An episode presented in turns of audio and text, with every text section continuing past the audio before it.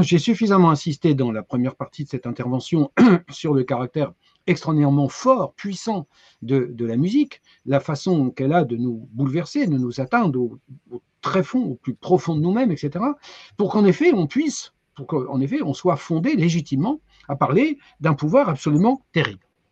Alors, euh, bien sûr, il y a les textes de Tolstoï, mais il y a un certain nombre de, grands auteurs qui ont, peut-être sans, le vouloir explicitement, emboîté le, pas de, Tolstoï. En particulier, je voudrais citer quelques, je voudrais donner quelques exemples. Euh, Sioran, euh, par exemple, dans euh, les syllogismes de l'amertume, consacre un, chapitre à la question de la musique. Et lui-même a rendu de façon extrêmement forte ce sentiment d'extase absolue, ce pouvoir euh, absolu que provoque la musique dans la totalité de notre être. Voici ce qu'il dit. On ne saurait, ouvrez les guillemets, on ne saurait vivre jusqu'au tréfonds le sentiment musical de l'existence si l'on ne peut supporter ce tremblement inexprimable, étrangement profond, nerveux, tendu et paroxystique, trembler jusqu'au point où tout devient extase.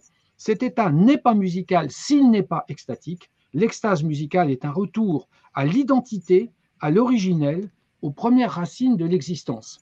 Euh, vous voyez que là, il y a une idée euh, dans un tout autre domaine, dans un tout autre registre qui consonne parfaitement bien, c'est le cas de le dire, euh, avec ce que nous avons dit dans la première partie. Ce pouvoir propre à la musique, par conséquent, dont on peut faire par ailleurs l'apologie, ce qui est relativement convenu, j'allais dire, en réalité, est aussi ce qui peut-être la rend éminemment dangereuse, éminemment inquiétante et qui peut susciter en effet une forme de, on pourrait presque dire une forme de terreur. Malheureusement, euh, il y a un exemple dans l'histoire et je vais y revenir à l'instant. Ce qui, par conséquent, lorsque nous sommes, pour ainsi dire, livrés à elle sans défense, parce que c'est ça le problème au fond, c'est qu'elle a un tel pouvoir sur nous que nous sommes livrés à elle sans défense, est-ce qu'elle ne nous condamne pas à une sorte de passivité sans recours possible? Comment ne pas craindre, sinon même haïr, ce pouvoir exorbitant de la musique? Alors bien entendu, si j'utilise le verbe haïr, vous l'aurez deviné, c'est parce que je vais me référer maintenant à un texte extrêmement important de Pascal Quignard, qui est un auteur à, mes yeux absolument essentiel euh, à notre époque, euh, dans euh, le livre qui s'intitule La haine de la musique. Il y a deux livres fondamentaux de Pascal Quignard sur la musique, d'ailleurs. Le premier s'appelle La haine de la musique et un autre qui s'appelle La leçon de musique. Les thèses ne sont pas exactement les mêmes, quoique elles se recoupent largement dans ces deux ouvrages. Et dans le septième traité de son ouvrage La haine de la musique, euh, Pascal, Quignard affirme d'emblée, immédiatement, sans aucun préambule, ouvrez les guillemets, la musique est le seul de tous les arts qui ait collaboré à l'extermination des Juifs organisée par les Allemands de 1933 à 1945. Elle est le seul art qui ait été requis comme tel par l'administration des Konzentrationslager. Il faut souligner au détriment de cet art, quel est, le seul art qui ait pu s'arranger de l'organisation des camps, de la faim, du dénuement, du travail, de la douleur, de l'humiliation et de la mort? Fermez les guillemets. Bon, vous voyez, euh, le ton est tout de suite, euh, tout à l'heure c'est cela se parlait de terreur, on est plus que dans la terreur. Euh, le titre de l'ouvrage de Pascal Quignard, La haine de la musique, veut exprimer à quel point la musique, je cite Pascal Quignard, peut devenir haïssable pour celui qui l'a le plus aimé. N'est-ce pas? Euh, Quignard a aimé la musique et il a fini par lui conférer une haine absolument totale. Alors, comment expliquer? Euh, ça paraît une thèse quand même excessive, ça paraît, euh, comment on a le sentiment qu'il va évidemment beaucoup trop loin en rendant responsable, pour ainsi dire, la musique. C'est comme si on disait que c'est la musique qui est responsable de l'extermination des Juifs, évidemment, ce qui serait une thèse absurde. C'est pas exactement ce qu'il dit.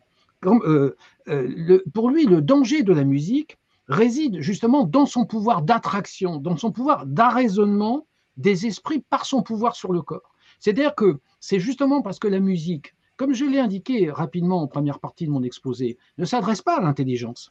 Justement, elle, ne vise pas l'intelligence. Donc, au fond, elle met l'intelligence complètement entre parenthèses. Elle la court-circuite complètement. Et c'est justement parce qu'elle a ce pouvoir exorbitant sur nos corps qu'elle est dangereuse d'une certaine façon, cette musique. Et qu'on peut, euh, évidemment, euh, la faire servir à toutes sortes de causes, y compris, bien entendu, les plus mauvaises. Et euh, Pascal Quignard justifie par conséquent sa thèse en disant que la musique attire à elle les corps humains. C'est encore la sirène dans le conte d'Homère Ulysse, attaché au mât de son vaisseau, est, assailli par la mélodie qui l'attire. En effet, euh, évidemment, Quignard fait ici référence, comme vous le savez sans doute, euh, au fait que ce pouvoir irrésistible de la musique sur les corps et, les âmes, du coup, a été euh, repéré depuis très longtemps, déjà chez Platon, ça, tout simplement, chez Platon, dans la République, en particulier au livre 3 de la République. Et Quignard dit, la musique pénètre à l'intérieur du corps et s'empare de l'âme. Elle a un pouvoir de pénétration. On pourrait dire que la musique a un pouvoir d'effraction n'est-ce pas? Elle nous pénètre, elle nous transit en quelque sorte. Et c'est en ce sens qu'elle est extrêmement dangereuse, n'est-ce pas? Euh, il dit la musique capte, elle captive, elle capte et elle captive. Vous remarquerez qu'il joue évidemment sur les mots, c'est le même mot, capte, capter, euh, captiver, etc. Dans le lieu où elle résonne et où l'humanité piétine vers son rythme, elle hypnotise et fait déserter l'homme de l'exprimable. Très belle formule, n'est-ce pas? La musique fait déserter l'homme de l'exprimable, ce que d'une certaine façon, avec d'autres termes, j'ai expliqué dans la première partie de mon exposé. Et il dit, dans l'audition, il ajoute, dans l'audition, les hommes sont détenus. Alors, ça fait référence aussi à une thèse de, de Quignard, qu'on trouve aussi bien dans l'Inde de la musique, mais qu'on trouve également dans l'autre texte que j'ai évoqué tout à l'heure, et où il dit que il y, a une, spécificité de l'audition, de l'ouïe, de, l'entente, n'est-ce pas, qui est que c'est pratiquement le premier de tous les sens euh, qui ait été euh, sollicité euh, pendant la première enfance, et même avant la première enfance, jusque dans le ventre maternel, dit-il, n'est-ce pas Puisque le fœtus, le bébé, alors même qu'il n'est pas encore né, entend un certain nombre de choses, n'est-ce pas Il entend déjà la voix de, de, sa mère. La voix maternelle, par exemple, va jouer un rôle extraordinairement important pas, euh, dans le rapport que nous allons avoir ultérieurement avec la musique. Ça, c'est une thèse qu'on trouve chez Quignard, mais qu'on trouve aussi chez beaucoup d'autres auteurs, que j'aurais pas le temps malheureusement d'évoquer, notamment des psychanalystes, bien sûr, qui vont insister énormément, je vais quand même essayer d'en dire un mot tout à l'heure, sur le fait que nous avons été, par conséquent, euh, euh, comment dirais-je, assaillis, n'est-ce pas Nous avons été formés d'une certaine façon, avant même de naître, par les sons par les sons et pas n'importe quel type de son, bien sûr, le son, la tessiture, le timbre, etc., qui correspond à la voix maternelle. Et ça, c'est quelque chose qui a un rôle très important euh, chez un certain nombre d'individus. Euh, Quignard euh, reprend les interrogations du musicien polonais Simon Lax, qui était violoniste, qui a été déporté, n'est-ce pas, qui était copiste et qui était chef d'orchestre, entre guillemets, à Auschwitz, si on peut parler de chef d'orchestre, mais bon, c'était en effet sa fonction qui lui avait été assignée par les nazis. Et, et Quignard euh, reprend les interrogations de, cet homme, de ce musicien, et il dit pourquoi la musique a-t-elle pu être mêlée à l'exécution de millions d'êtres humains? Pourquoi y prit-elle une part plus qu'active? Et, et, euh, Quignard donne la réponse, il dit la musique viole le corps humain. Vous voyez, il utilise des termes très forts. Là, on peut parler en effet de terreur, de violence absolue, etc. La musique viole le corps humain, elle met debout les rythmes musicaux fascinent les rythmes corporels. À la rencontre de la musique, l'oreille ne peut se fermer. Cette idée que l'oreille ne peut pas se fermer est une idée très importante chez Kiliard, parce qu'il dit euh, les, oreilles n'ont pas de paupières. Il prend cette, métaphore. Et il dit l'enfant, n'est-ce pas, il entend et il ne peut pas ne pas entendre ce qu'il entend. Euh, des, bruits euh, qui sont aussi bien des bruits euh, organiques du fonctionnement du corps de la mère, mais aussi de ce qu'il entend, de la musique. Parce qu'on sait aujourd'hui, des études ont été faites, que, que si vous faites écouter de la musique à un bébé qui est encore dans le ventre de sa mère, eh bien en effet, il entend cette musique. Alors il l'entend de manière évidemment assourdie du fait qu'il est dans un bain liquide, etc. Mais enfin, il reste qu'il entend. Et que c'est quelque chose qui va le sensibiliser et qu'on que, qu'on pourra établir plus tard, ultérieurement, une relation entre ce que l'enfant aura entendu quand il était dans le ventre de sa mère et ce qu'il écoutera plus tard, le type de musique, par exemple, qu'il préférera, le type ou le, genre de musique que le petit bébé, même alors qu'il sera né, euh, avec seulement quelques semaines ou quelques mois, déjà réagira d'une manière différente lorsqu'il entendra évidemment la voix maternelle ou lorsqu'il entendra des musiques du type de celles qu'il aurait éventuellement entendues quand il était encore euh, dans le ventre de sa mère.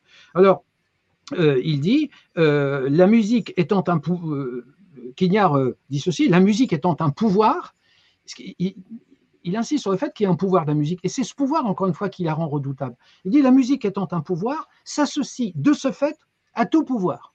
Et donc, du coup, elle est dangereuse comme tout pouvoir, parce qu'elle a un pouvoir, n'est-ce pas? Elle est d'essence inégalitaire. Oui et obéissance, écoute et obéissance sont liés. Un chef, des exécutants, des des, plus loin, obéissant, bien sûr, telle est la structure que son exécution aussitôt met en place. Et il dit, partout où il y a un chef et des exécutants, il y a de la musique. Fermez euh, les guillemets. Et euh, de la même manière, Primo Levi, n'est-ce pas, euh, dans son témoignage, lui aussi, bien sûr, sur les camps de concentration, et si c'était un homme et d'autres textes, il dit, il a, nommé infernale la musique. Primo Levi dit que la musique est infernale. Et euh, dit ce ne, ce ne, fut pas pour apaiser leur douleur, ni même pour se concilier leurs victimes, que les soldats allemands organisèrent la musique dans les camps de la mort, ce fut pour augmenter l'obéissance. C'est-à-dire que la musique servait à souder, en quelque sorte, les euh, malheureux déportés dans une fusion personnelle, non privée, cette fusion qu'engendre toute musique. Euh, et ce fut une musique rituelle. Primo Levi a mis à nu la plus ancienne fonction assignée de la musique. La musique, écrit-il, était ressentie comme un maléfice. Elle était une hypnose du rythme continu qui annihile la pensée et endort la douleur. La, musique avait pour fonction d'annihiler la pensée, d'hypnotiser en quelque sorte, et éventuellement d'endormir la douleur. Alors, euh, la musique, euh, par conséquent, euh, peut se mettre au service, comme le langage lui-même d'ailleurs, de l'ordre et de l'asservissement des hommes, en leur servant en quelque sorte de viatique. Mais Tolstoï lui-même avait dit dans une formule qui avait frappé Maxime Gorky, Tolstoï avait dit là où on veut avoir des esclaves, il faut le plus de musique possible. Et ce sont vraiment des expressions extrêmement fortes, voyez, à l'encontre de la musique. Partout où euh, on veut avoir des esclaves, il faut le plus de musique possible. Et, et, et Quignard euh, finit par dire, pour en terminer avec son analyse, même s'il y aurait beaucoup de choses à dire, et c'est vraiment passionnant ce qu'il écrit, n'est-ce pas? Je préfère le silence à la musique. L'ordre est la souche la plus ancienne du langage. Les chiens obéissent aux ordres comme les hommes, etc. Domestiquer et ordonner sont la même chose, et ainsi de suite. Et euh, de la même façon, euh, euh, alors de, de, manière extrêmement, enfin beaucoup moins violente, Nietzsche, que j'ai rapidement évoqué tout à l'heure à propos de l'influence que Schopenhauer avait eue sur lui, Nietzsche écrit dans son texte Le voyageur et son ombre, euh, il nous parle presque dans un, enfin, dans un langage très proche de celui de Platon. Et il dit que la musique euh, suscite des désirs vagues, ambigus, amollissants, qui émoussent le fer d'une âme virile et il en veut aux champignons vénéneux du romantisme qui pullulent dans ces marécages où rôdent la fièvre et la langueur. Vous voyez que là, on a, et je pourrais continuer longtemps, et beaucoup d'auteurs, n'est-ce pas, ont d'une certaine façon euh, emboîté le, le, pas de cette, de cette critique. Alors, évidemment, on peut considérer qu'elle est profondément injuste, que ce n'est pas la musique en tant que telle qui est responsable de tout cela, mais c'est l'usage qu'on en fait. Le problème, c'est qu'effectivement, on peut en faire ce type d'usage, parce que justement, elle a ce pouvoir extraordinaire, la musique. Et d'ailleurs, euh, euh, Quignard et quelques deux autres auteurs aujourd'hui dénonceront, et je le dis tout de suite parce que je ne sais pas si j'aurai le temps de le dire, mais euh, tous ces gens-là, du coup, s'accordent aussi à l'usage sur lequel il faudrait sans doute réfléchir, euh, qui est fait de la musique aujourd'hui.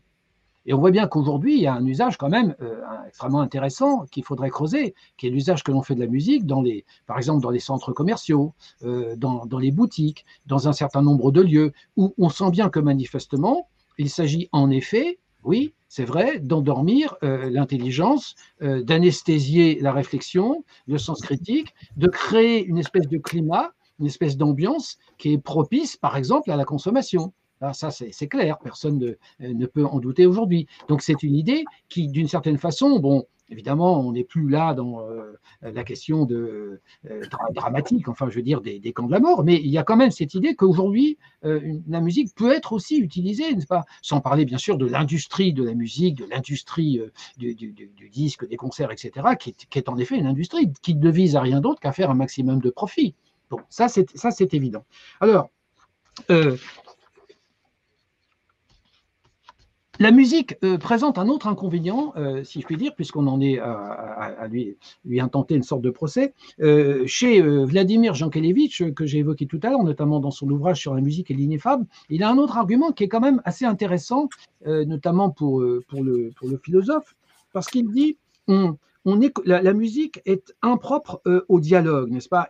Peut-être, enfin, il considère que c'est sans doute, c'est peut-être, enfin, c'est peut-être une des raisons pour lesquelles Platon déjà est relativement euh, méfiant à l'égard de la, de la musique, n'est-ce pas? Disons, disons simplement qu'il était méfiant sans, sans, aller, sans utiliser des termes plus forts. Méfiant pourquoi? Parce que justement, euh, Platon, c'est le philosophe du logos. Hein, c'est le philosophe c'est le philosophe par excellence, c'est le fondateur de la philosophie d'une certaine façon, qui implique effectivement l'intercommunication, qui implique le dialogue, qui implique l'échange des arguments sur le terrain de la raison, qui implique la recherche de la vérité, une recherche argumentée, etc., dans le respect de l'autre, et ainsi de suite. Et donc, euh, ce philosophe qui est celui du, logos, ne peut que constater que la musique est impropre au dialogue. Pas? Il y a une sorte de, de, solitude absolue, si je puis dire, de, la musique, ou même du musicien, ou même de celui qui interprète la musique. C'est-à-dire que le dialogue repose sur l'échange, repose sur l'analyse des idées, repose sur la collaboration amicale, dans la mutualité, dans l'égalité, etc. Or, la musique, euh, la musique euh, produit non pas une communication discursive, réciproque, médiatisée, elle implique une communication immédiate, immédiate par la sensibilité et en même temps une communication ineffable, comme j'ai essayé de le montrer tout à l'heure. Donc, cette communion euh, que, l'auditeur peut écouter euh, quand il entend une pièce de musique, il y a bien une communion, mais elle ne s'opère que dans le, pénombre du vague à l'âme. Elle ne s'accomplit pas dans euh, le dialogue ou dans l'échange. N'est-ce pas? C'est une, une relation d'hypnotiseur à hypnotisé. Et donc, on comprend que le philosophe du logos, le philosophe du dialogue et de la dialectique, c'est-à-dire Platon, euh, pu être si sévère avec les, le tour de chant des, comment dirais-je, des, ténors ou les gens qui jouaient de la flûte, n'est-ce pas, ou les musiciens qui accompagnaient les banquiers, etc. Euh, donc la musique est un propre dialogue. Et euh, Jean Kelevitch euh, le, dit, enfin, il essaie de comprendre cette analyse en disant ceci, on n'écoute pas un pianiste qui joue devant son public et, souligne dans son texte devant, en italique, devant son public. Euh, ou un chanteur qui chante devant ce même public, comme on écoute un conférencier qui parle à ses auditeurs. Et là, il souligne à. C'est-à-dire qu'on voit bien que dans, le conférencier qui parle à ses auditeurs, il y a un échange, il y a véritablement une communication qui se fait par le biais, bien sûr, du langage, etc., comme nous sommes en train de le faire d'ailleurs euh, à l'instant. Alors que dans le cas de si je me rends à un concert ou si je vais à l'opéra, que j'écoute un, musicien, un chanteur ou je ne sais trop quoi, pas, il ne s'adresse pas directement à moi. Il fait son, travail de chanteur ou de musicien, etc. L'auditeur est deuxième personne, dit-il, pour le conférencier qui le regarde, tandis qu'il est troisième personne pour le pianiste assis à son piano. Ben, le pianiste est d'abord en relation avec son piano. Et accessoirement, s'il y a des gens euh, qui l'écoutent jouer du piano dans la salle, c'est très bien, mais il n'y a pas vraiment d'échange et il n'y a pas de dialogue. Autrement dit, ce qui veut dire qu'il n'y a pas d'interlocuteur dans le cas de la musique. Alors ça rejoint, c'est en cohérence évidemment avec ce que j'ai essayé de démontrer dans la première partie, c'est-à-dire que ça n'est pas un langage au sens du langage linguistique, bien entendu. Donc il n'y a pas d'interlocution, il n'y a pas d'interlocuteur, et donc l'œuvre musicale n'est pas tenue, dit Jean Kelevitch, je le cite, à la cohérence idéologique. Et comme, l'œuvre musicale n'est pas tenue à la cohérence idéologique, comme elle n'a pas de compte à rendre à l'intelligence, eh bien on comprend bien qu'en effet, on puisse lui faire faire toutes sortes de, euh, on puisse la faire servir à toutes sortes de causes. Alors du coup, euh, on voit bien que euh, la, musique, par conséquent, non seulement n'est pas un langage au sens strictement linguistique du terme, mais on peut même aller plus loin. Lorsque tout à l'heure Jean Kelevich disait qu'elle ne signifie rien, c'est que c'est évidemment c'est très fort comme expression, c'est très radical.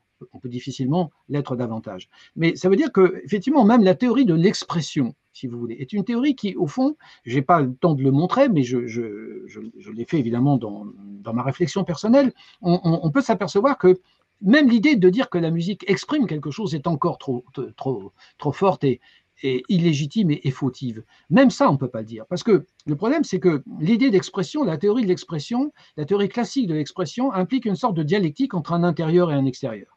Il y a quelque chose à l'intérieur que vous allez exprimer, que vous allez faire sortir en quelque sorte et qui va aller vers l'extériorité. Or, d'une certaine façon, on voit bien que cette euh, théorie ne peut pas être applicable à la musique pour, la simple raison, c'est que euh, qu'est-ce que la musique fait sortir qui était à l'intérieur et qui ensuite se retrouve à l'extérieur? les, les, émotions, les états d'âme que je ressens en tant qu'auditeur quand j'écoute de la musique, elles m'appartiennent, ou ils m'appartiennent, n'est-ce pas? Euh, Rien ne permet de dire, et encore moins de prouver ou de démontrer, que ces émotions que moi j'éprouve, elles étaient, entre guillemets, dans la musique, et que la musique, en quelque sorte, a eu, la possibilité de faire sortir, euh, d'une certaine façon, euh, ces émotions. En réalité, la musique, ce sont des sons, ce sont des notes, mais des notes ne n'expriment rien, n'est-ce pas? Comment, comment une note pourrait-elle exprimer je ne sais pas moi, la joie, la douleur, euh, la tendresse, euh, l'amour, etc. Donc, il faut rompre avec la théorie d'une expression traduction. Alors, je ne peux pas développer ce point, mais pour ceux d'entre vous ou celles d'entre vous que ça intéresse et qui voudraient approfondir tout cela, euh, c'est une idée qui a été bien développée euh, très récemment dans un ouvrage remarquable qui a été publié par le, phénoménologue Bruce Bégou dans un livre qui s'appelle Le concept d'ambiance. Et dans ce, dans ce texte-là, où il ne parle pas de la musique, hein, je vous rassure tout de suite, il ne parle pas du tout de la musique, mais il parle de ce qu'on appelle une ambiance. Et ça m'a, en lisant ce livre, je me suis dit, mais au fond, euh, est-ce que ces analyses ne, euh, ne, seraient pas applicables à la musique? Parce que parfois on dit que la musique va me plonger dans une certaine ambiance, justement, ou qu'elle va exprimer une certaine ambiance. Vous savez, on dit d'une musique qu'elle est triste, ou au contraire qu'elle est joyeuse. On considère que quand une musique est écrite en mode majeur, euh, elle est plutôt joyeuse, et quand elle est écrite en, quand elle est écrite en mode mineur, elle est plutôt, plutôt triste, plutôt languissante, etc. Et donc, cette théorie de l'expression, il y a une théorie classique de l'expression que je viens de rappeler rapidement. Euh, en réalité, euh, on peut montrer qu'elle ne correspond pas. Et lui, montre, euh, ce philosophe montre sur la question de l'ambiance, par exemple, qu'on ne peut pas comprendre ce qu'on appelle l'ambiance par l'idée d'une d'une expression traduction. Si, Lorsqu'il y a une ambiance, c'est tout simplement parce que il y a déjà une sorte d'affect qui est attaché à l'objet lui-même. Et il fait remarquer, ce qui est exact d'ailleurs, ce que beaucoup de philosophes ont dit, là aussi, notamment Heidegger, entre autres, que si, vous voulez, quand nous avons un rapport au monde par le biais, par exemple, de la perception ordinaire, ce rapport, au monde n'est jamais euh, affectivement neutre. Il est toujours déjà euh, lié à, une certaine affectivité euh, qui fait que quand je perçois telle ou telle chose, euh, eh bien, je perçois pas cette chose d'une manière totalement non affective. Je, vais toujours l'apercevoir dans un certain contexte affectif que peut-être je projette sur cette chose, peu importe, mais en tout cas, cette chose, pour moi, va immédiatement signifier quelque chose qui est de l'ordre de cette affectivité. Donc, il ne faut pas confondre expression et signification. Donc, euh, il y, a, toute une sorte de démarche à faire qui est extrêmement importante. C'est parce que la musique, en réalité, la musique n'est pas expression de quelque chose que peut-être d'ailleurs, du coup, euh, elle, a par ailleurs, alors si nous voulons revenir un instant à ses vertus, elle a justement ce pouvoir de nous libérer de toute relation à un quelque chose égal X, comme aurait dit euh, Kant, n'est-ce pas? Et que donc elle nous libère de tout objet, Mais nous libérant de tout objet, on voit bien qu'on ne peut pas dire qu'elle exprime quelque chose qu'elle exprime un objet prédéfini ou prédéterminé. Elle n'exprime d'une certaine façon rien. Et comme, comme le dit euh, Jean Kelevitch dans le, texte que, j'ai cité d'une manière un peu ironique, il dit La musique signifie donc quelque chose en général sans jamais vouloir rien dire en particulier.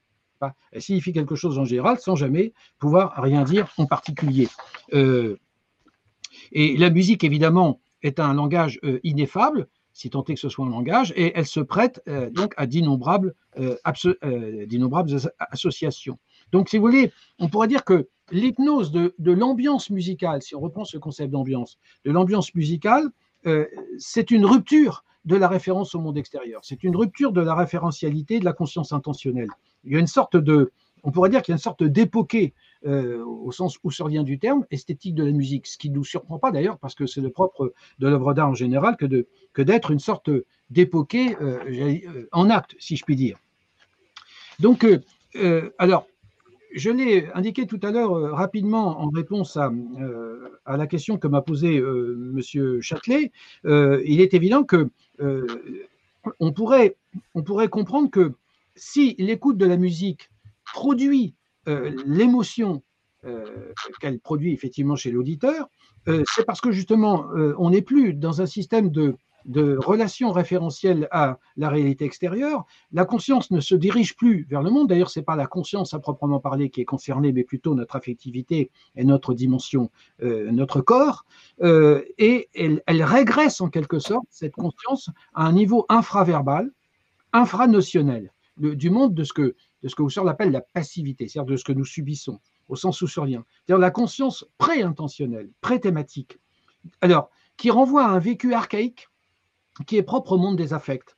Alors, à ce moment-là, on comprend pourquoi la musique a ce pouvoir sur nous, en effet, parce que c'est à ce niveau-là de notre euh, personnalité qu'elle s'adresse. Et par conséquent, on voit bien que euh, tout un pan de notre, la, musique nous rappelle, ai-je envie de dire, que tout un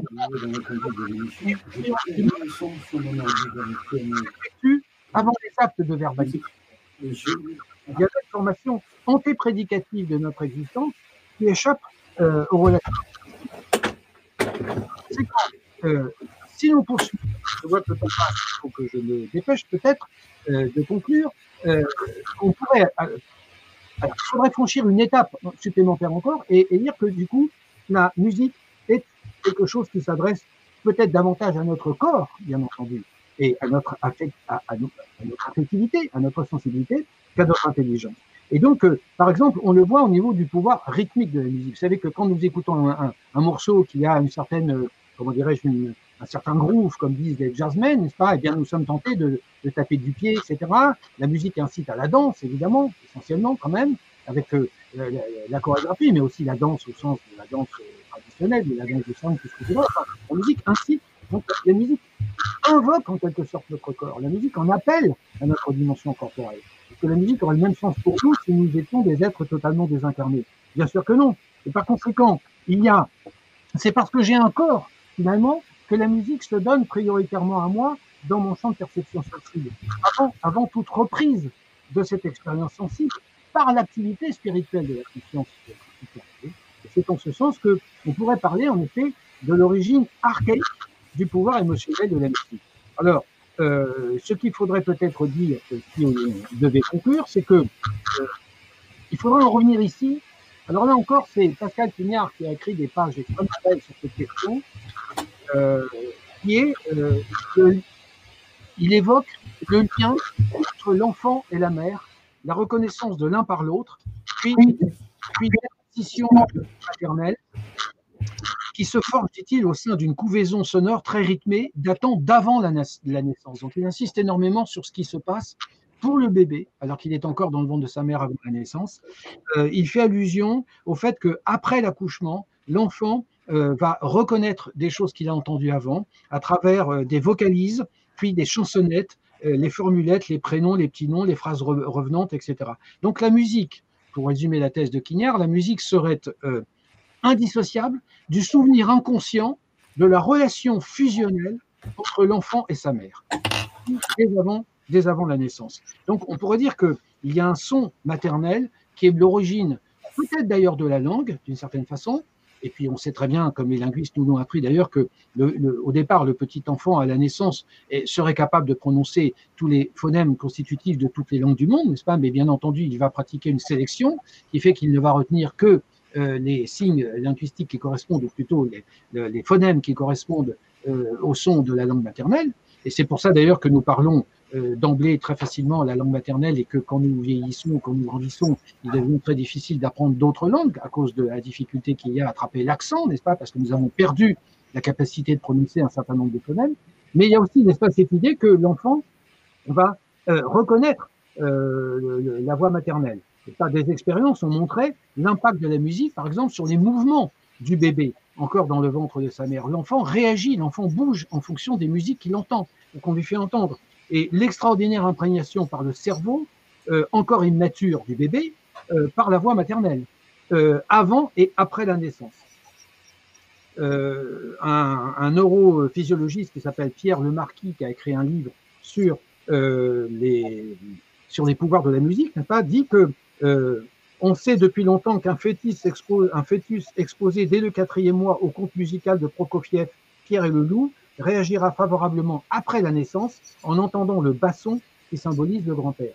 Et il dit plus loin, on connaît également les effets bénéfiques de la voix maternelle diffusée en couveuse chez les prématurés.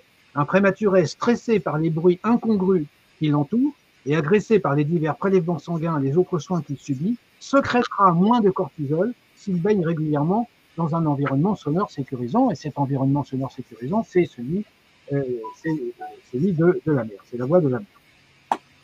Euh, Philippe Lacou-Labarthe, qui est un autre philosophe, a écrit un petit livre très intéressant, s'appelle Le chant des muses, et où il reprend exactement aussi cette thèse, et il insiste énormément sur le fait que l'enfant entend presque directement la voix de sa mère, Et évidemment, c'est quelque chose qui va être déterminant par la suite dans son rapport euh, à la musique. Euh, la musique chercherait donc la musique et le rapport que nous avons avec la musique et le, et le, et le plaisir. Alors pour le coup, là, la musique cesse d'être quelque chose d'épouvantable, n'est-ce pas? Parce qu'il y a quand même un plaisir musical, de l'écoute musicale qu'il ne faut pas oublier dans cette affaire. Et ce plaisir, bien sûr, chercherait à retrouver cette chose, à s'en faire l'écho. Cette chose, c'est-à-dire cette situation euh, intra-utérine euh, avant, avant la naissance. Donc il y aurait un côté évidemment un peu régressif du coup, comme dirait un psychanalyste de la musique, et du plaisir que nous prenons à écouter de la musique. Et c'est pour ça d'ailleurs que ce plaisir régressif implique en effet la mise entre parenthèses, si vous voulez, de, l'intelligence. Euh, donc, euh, euh, Donc, le, il, y aurait, il y aurait un monde sonore, par conséquent, dans lequel nous avons baigné, une sorte, Didier Anzieux, qui est un psychanalyste, parle du soi, de l'enveloppe sonore, l'enveloppe sonore du soi, dès avant la naissance, et c'est quelque chose qui précéderait de très loin, bien entendu, notre relation au langage et l'avènement du langage. Et c'est donc la raison pour laquelle le langage serait inadéquat, n'est-ce pas, en décalage par rapport à cette musique que euh, euh, qu'il précède de très loin. Et c'est sans doute probablement ce qui confère à, cette, à la musique ce pouvoir de bouleversement euh, sans limite auquel j'ai fait allusion.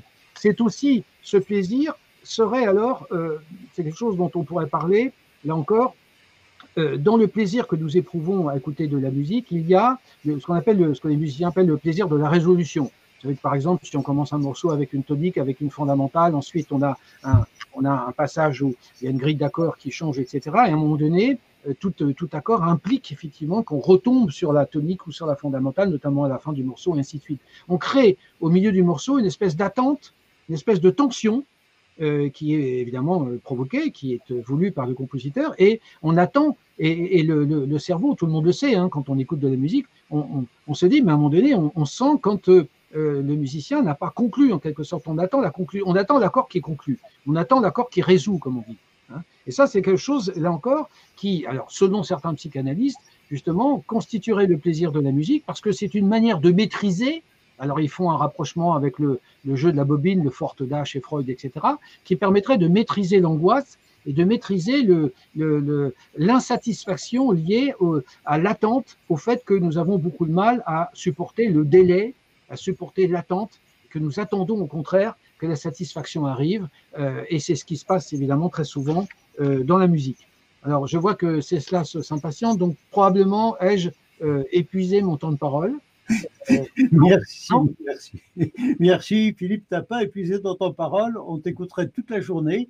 je voudrais juste te dire que tu as des auditeurs à l'école allemande internationale à Séoul oui. Ils vont retravailler sur ta conférence, mais ils m'ont demandé de, présenter un peu leurs questions. Et d'abord, en, un mot, je voulais te euh, dire que Félix Londres, professeur de philosophie de Hambourg, qui est actuellement en poste en Corée du Sud, enseigne le français dans cette mm. école allemande internationale.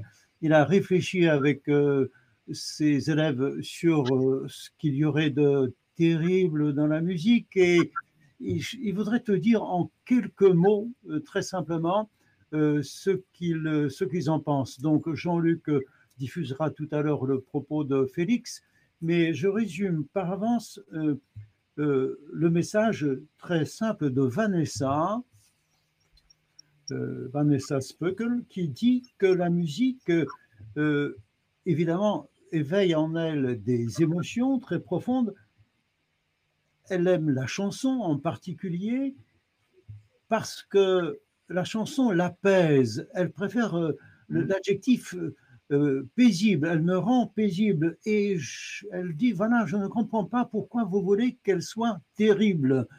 C'est la paix plus que la terreur qu'elle suscite en moi, puisqu'elle me permet tous les jours de me relaxer. Peux-tu lui dire un petit mot sur la relaxation, puisque tu évoques un peu cette dimension psychologique de la musique et euh, comment sortir de cette opposition entre la terreur et la paix?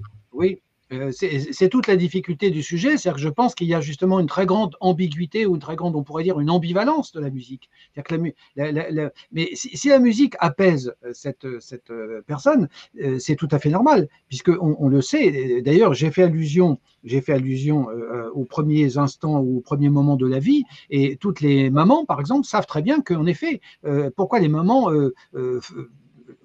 enfin, euh, chante, chante ce qu'on appelle des berceuses, n'est-ce pas? Quelle est la fonction de la berceuse? C'est en effet d'apaiser le, d'apaiser l'enfant, bien entendu. Et d'une certaine façon, nous restons tous de grands enfants toute notre vie, donc il est tout à fait normal qu'en effet euh, cette musique puisse nous apaiser. Et puis dans la petite chansonnette ou la petite chanson de variété, par exemple, il y a des chansons que nous aimons bien parce qu'elles parce qu'elles sonnent bien, parce que nous trouvons que les accords sont sympathiques, parce que bon, etc. A des choses qui nous plaisent. Donc il n'est pas question de dire que la musique n'a pas ce pouvoir d'apaiser. Mais le problème, c'est que la, la, la musique ayant ce pouvoir d'apaiser, ça ne fait que renforcer l'idée qu'elle a un pouvoir, et qu'elle a un pouvoir très fort. C'est-à-dire que plus la musique m'apaise, plus ça signifie que la musique m'atteint d'une certaine façon. Alors ce qui est une bonne chose lorsque ce pouvoir de, de, qui, par lequel elle m'atteint est un pouvoir d'apaisement, mais ça veut dire que ce pouvoir, il est aussi ce pouvoir de, de, de, de domestiquer, d'enrouler, d'anesthésier, etc., comme on l'a dit tout à l'heure. C'est-à-dire que finalement, alors encore une fois, il ne faut, pas, prendre ce que j'ai dit comme, une espèce d'attaque frontale contre la musique. Hein, on est bien d'accord là-dessus. Euh, ce qui est essentiel, c'est l'utilisation qu'on peut en faire de la musique, quel type de musique on utilise et à quoi euh, on, la fait euh, servir, en quelque sorte, à quelle cause on la fait servir, cette musique. Hein. Mais que la musique apaise, j'en conviens parfaitement, bien sûr. Et il y a des gens qui, d'ailleurs, il y a des gens qui ont besoin d'écouter de la musique sans arrêt. Peut-être d'ailleurs, cela dit, bon, là encore, je vais me faire l'avocat du diable, décidément, mais bon, on va vraiment croire que je n'aime pas la musique, ce qui n'est pas vrai d'ailleurs, mais il y a des gens qui deviennent addicts, comme on dit aujourd'hui, n'est-ce pas, pour utiliser cet affreux terme, euh, aussi à la musique, c'est-à-dire qu'ils ne peuvent pas non plus, si, vous voulez, ne, qui ne peuvent pas euh, supporter le silence, c'est-à-dire que ça, c'est quand même aussi un problème, c'est-à-dire que la musique peut aussi être une, échappatoire, n'est-ce pas, la musique peut aussi être une manière, justement, de ne jamais euh, se retrouver confronté à soi-même. Vous avez des intellectuels qui vous disent, moi, quand je travaille, des philosophes. Alors, il y a les deux camps. Il y a des gens qui vous disent, moi, quand je travaille, je peux, dans mon bureau, je, travaille sur un texte philosophique extrêmement difficile où j'écris un livre, mais euh, il me faut de la musique. Et puis, vous en avez d'autres, dont je suis personnellement, pour ne pas parler de, mon cas, alors qui ne supportent pas le moindre bruit et la moindre musique, même une musique euh, euh, extrêmement belle, même la musique classique dans, tout ce qu'elle a de, magnifique, c'est quelque chose qui va m'empêcher de fonctionner intellectuellement, si vous voulez. Ça, c'est clair. Donc ça veut dire aussi que la musique a quand même bien ce pouvoir, voyez-vous, de, de, de, euh, mettre entre parenthèses effectivement l'activité intellectuelle, même si apparemment elle semble aider d'autres personnes, mais euh, les gens qui ne peuvent pas, vous avez des gens, ils montent en voiture, euh, moi je me fais parfois raccompagner en voiture chez des gens, et, par des gens, pardon, et c'est extrêmement pénible parce qu'il faut supporter la radio qui fonctionne en permanence, la, musique, etc. Et euh, par exemple, en voiture, euh, moi, je supporte assez peu, au fond, la musique, si ce n'est dans des moments extrêmement précis où j'ai vraiment, euh, vraiment une envie précise d'écouter de la musique, et encore, pas n'importe quelle musique. C'est épouvantable qu'on nous l'impose. J'ai évoqué tout à l'heure les centres commerciaux, les boutiques, tout ce que vous voudrez. C'est aussi une fuite, la musique, si, vous voulez. Il faut aussi voir cet aspect-là des choses. Par rapport à soi-même, c'est des gens qui, qui ont quelquefois des difficultés à se retrouver en face d'eux-mêmes. Alors, si la musique apaise, tant mieux. Mais là encore, euh, c'est comme tout, il faut peut-être en faire un usage, un usage modéré, je dirais. Merci, cher Philippe. Je voudrais te faire une objection. Euh, euh, comment dirais-je? En diffusant le, le mot d'Aaron Klopping, un deuxième élève parfaitement francophone, et je suis vraiment enchanté de les entendre. Jean-Luc, tu nous le passeras.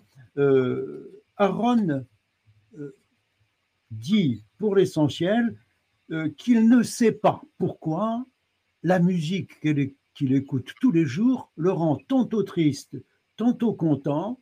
Ah euh, mais, dit-il, ce qu'il y a de bizarre, c'est que chaque fois que j'écoute de la musique, ça me fait réfléchir à ma vie. Ah oui?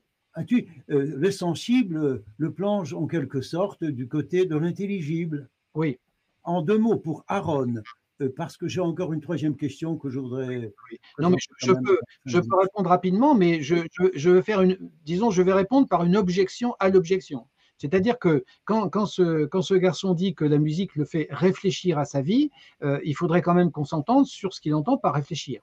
C'est-à-dire que si il veut dire par là que la musique le plonge tantôt dans une ambiance gaie, tantôt dans une ambiance plutôt triste, etc., et que, et que cette ambiance, par conséquent, euh, l'amène à se poser comment dire, à, réfléchir sur le rapport qu'il entretient avec le monde dans une, dans une ambiance justement qui est tantôt triste, tantôt gay, oui, mais est-ce que c'est une réflexion?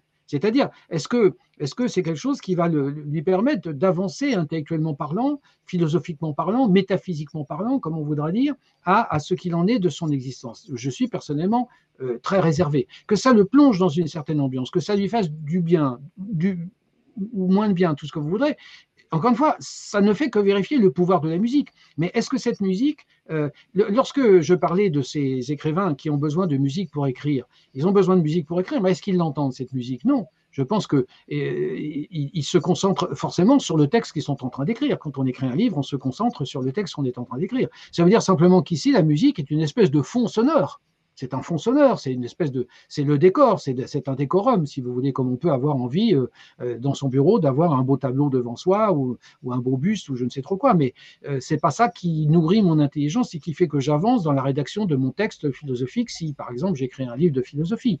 Hein. Donc je ne je, vois pas en quoi la musique alors, euh, il faudrait euh, essayer de l'expliquer ou de, le montrer, sinon de le démontrer, en quoi la musique euh, sollicite en quelque sorte l'intelligence. Elle ne sollicite pas l'intelligence, elle sollicite mon affectivité, et par le biais par la médiation de cette affectivité, elle peut en effet m'amener à me poser la question, par exemple, de savoir pourquoi je suis triste ou pourquoi je suis plutôt heureux, et est-ce que je suis plutôt bien dans ma vie ou est-ce qu'au contraire, euh, ça va pas bien, etc. Et là, la musique va renforcer en effet ce facteur. Mais après, tout le travail, euh, tout le travail d'interrogation et de réflexion sur ma vie, ça, sera forcément un travail beaucoup plus intellectuel à ce niveau-là, je pense. Merci Philippe. Encore un mot de la part de Tomo Köhler troisième élève de l'école allemande internationale de Séoul, qui euh, avoue d'emblée qu'il est pour ainsi dire addict, dépendant de la musique. Ah oui. Et qui jouait de la trompette tous les jours, hum. tantôt pour se distraire, euh, tantôt pour trouver un, peu de satisfaction, mais justement, euh, la musique qui le touche, comment dirais-je, euh, contrairement à ce que disait Vanessa, il ne le rend pas capable de faire ce devoir d'école. Vanessa fait ce devoir en écoutant de la musique, alors que Tomo hmm. dit que quelque part, ah ça empêche de se concentrer ah sur ce devoir. Bien sûr. Pourquoi? Parce que ça lui évoque très souvent de très beaux souvenirs. Ah la musique va de pair avec le passé. Si tu pouvais dire un petit mot à Tomo euh, sur son expérience.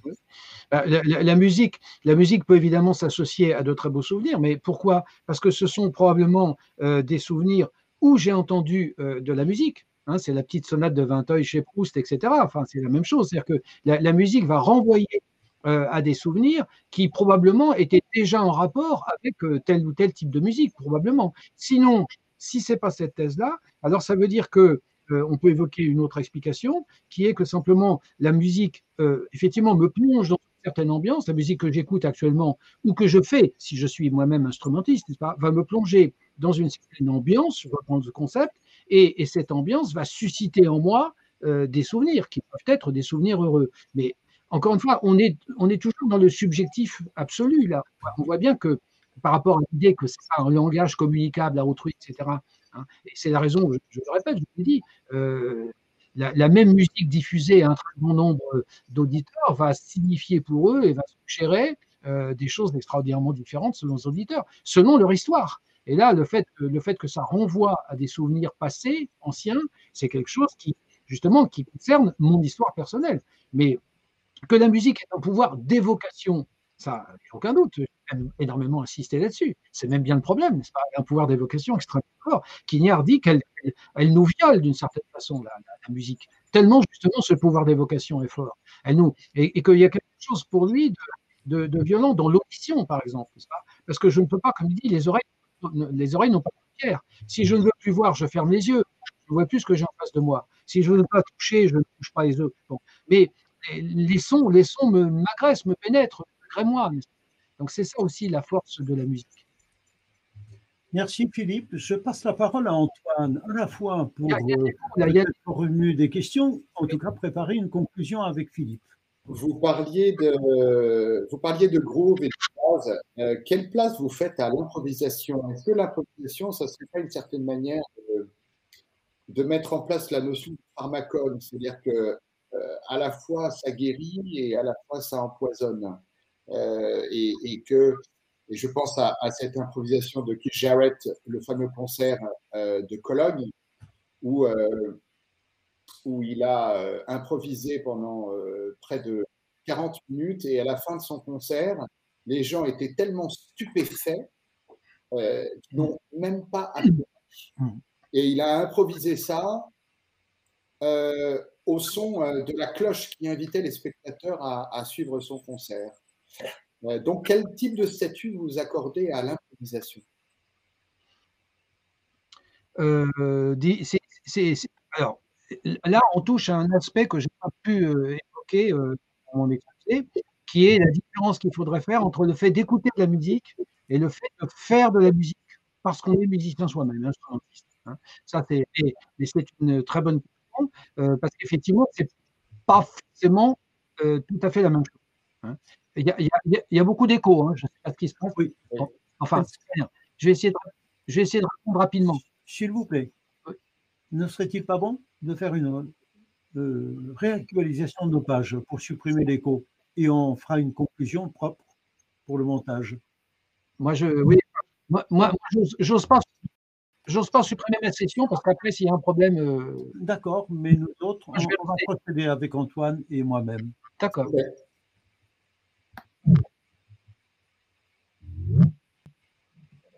Voilà.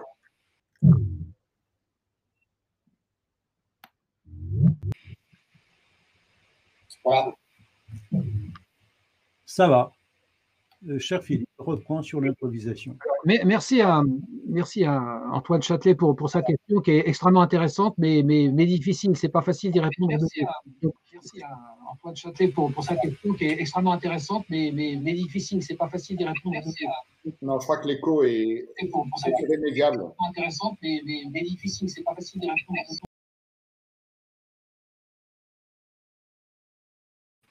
Allons-y. Oui.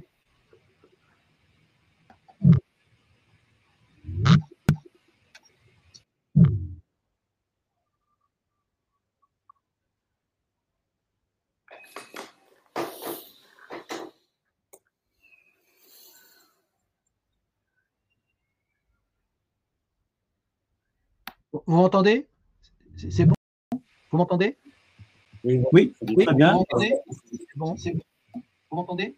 Très bien. Oui, oui. nous de l'écho. Hein, Il y a encore d'écho. ouais. Très bien. Oui, nous de l'écho. Hein, Il y a encore d'écho.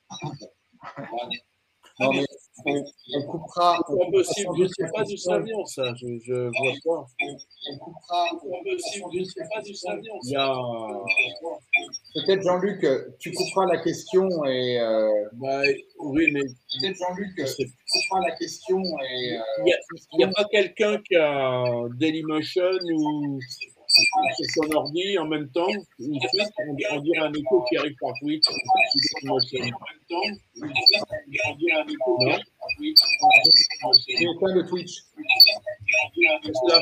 Non, non, non. Non, non, pas du tout. C'est absolument incompréhensible, ça. Je ne sais pas quoi faire. On, se... on réactualise de nouveau. Ok. Ouais, y compris Philippe. Y compris Philippe. Vas-y. Tu cliques sur la petite flèche, en, en boucle.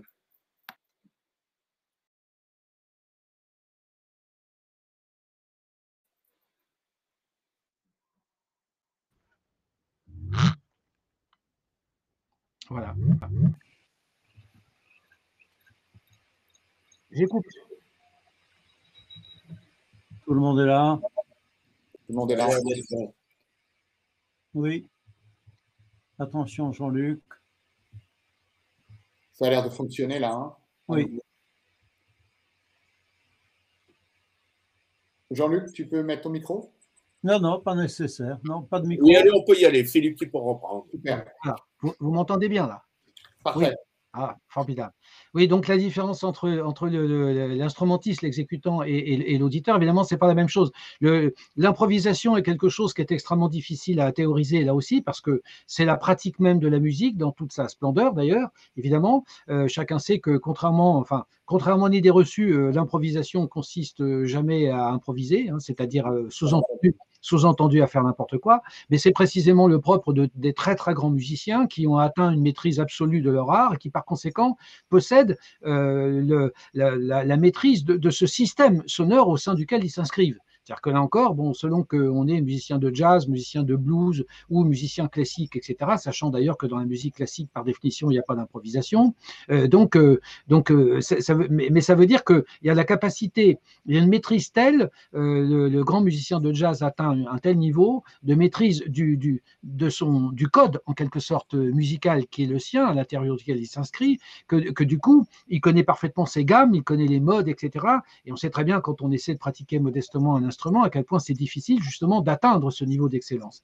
Alors après, en quoi consiste l'improvisation? Moi, je crois qu'il y a un très grand plaisir pour la personne qui improvise quand elle a atteint ce niveau d'excellence, ce niveau de, de virtuosité en quelque sorte dans la pratique de son art et de son instrument. Il y a un plaisir et ce plaisir, je l'inscrirais euh, dans, au fond, à peu près dans ce que j'ai pu dire tout à l'heure sur le plaisir de la résolution, sur le fait qu'on crée des tensions, sur le fait que c'est le plaisir, je pense que c'est le plaisir d'écrire, au fond, euh, c'est le plaisir de développer une discursivité musicale qui, est, euh, qui est le propre des grands musiciens parce qu'ils ont atteint un tel niveau d'excellence qu'ils n'ont plus besoin de s'embarrasser de la technique. Donc, ils sont très au-delà des soucis techniques qui sont au contraire ceux du musicien débutant ou relativement peu confirmé. Donc qui peuvent véritablement euh, développer un, discours. Les, musiciens, hein, quand ils parlent entre eux, ils parlent de, ils parlent de discours, ils parlent de, donner la parole à quelqu'un quand ils veulent que ce soit l'un de euh, leurs euh, copains instrumentistes qui, partent, qui fasse son solo, etc. Et il y a un échange. Il y a de temps en temps des, je vois ça au niveau, par exemple, des grands guitaristes de blues. Ils sont capables de, de se, c'est comme s'ils se parlaient curieusement, parce que tout à l'heure je disais, bon, la musique n'est pas un langage au sens linguistique. Ben oui, mais c'est quand même un langage parce qu'ils se, ils, discutent. Enfin, il y a une sorte de, de question-réponse, comme disent certains musiciens d'ailleurs dans, dans, le code musical du, blues euh, ou voire même du, du, rock ou de musique plus moderne, n'est-ce pas? Donc, euh, il y a un plaisir à à dire quelque chose, à raconter quelque chose entre guillemets, mais c'est toujours le même problème. C'est pas c'est pas une histoire comme celle qui est écrite dans les pages d'un livre, dans, dans, un recueil de, de, nouvelles, mais on raconte quelque chose, c'est-à-dire que on produit un discours et il y a un très grand. En général, les musiciens qui improvisent, on voit bien que qu'ils prennent un très grand plaisir à improviser, même si parfois ça crée aussi en eux des émotions. Ils sont très très très émus, très euh, et, et, et, cette réaction du public dont, dont vous parlez euh, ne, ne, me surprend pas. C'est-à-dire que encore une fois, ça ne fait que confirmer le pouvoir de la musique. C'est-à-dire qu'il y a des moments où on entend quelque chose qui est tellement beau ou qui est tellement réussi, qui est tellement réussi que euh, on se demande même comment il, est possible de, jouer si bien. Et on est stupéfait, en effet, on est, euh, pris de, court et on se dit que même applaudir serait euh, dérisoire, n'est-ce pas? On est bouche bée devant une réussite absolue de la génialité humaine. Au fond, et, tant mieux, peut-être qu'en guise de conclusion, on pourrait dire qu'après tout, la musique est une manière de nous réconcilier avec, euh, avec l'homme, et Dieu sait si nous en avons parfois bien besoin avec l'être humain. C'est-à-dire que la génialité humaine s'exprime probablement comme jamais dans la musique, ça c'est évident. Quand on voit ce que les grands compositeurs ont été capables de faire, vous savez, j'avais mis en, exergue de mon texte, euh, pour moi-même, euh, une petite formule de, de évidemment, qui, avec l'ironie qu'on lui connaît, a écrit ceci dans un de ses textes. Il, dit S'il y a quelqu'un qui doit tout à Bach, c'est bien Dieu. Et je... Bravo. Je trouve que c'est une belle conclusion. Bravo. Cher Philippe, mille merci pour cette magnifique matinée de réflexion euh, sur la musique. Euh, ton programme fait partie d'une série de visioconférences que nous consacrons à la fois à la musique et à l'Europe allez, on va dire aussi à l'humanité dans ce qu'elle a de plus beau.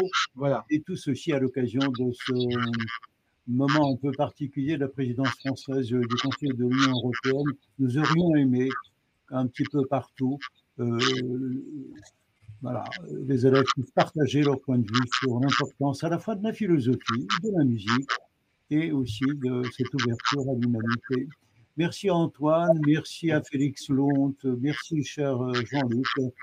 Et merci bien entendu aux élèves qui nous suivent en direct, mais aussi en différé. Nos ressources sont disponibles en accès libre à la fois sur le site du projet Europe Éducation École, sur notre chaîne Dailymotion et sur plusieurs plateformes de podcast. Merci à Patrice Blondet pour le travail discret de publication de ce podcast.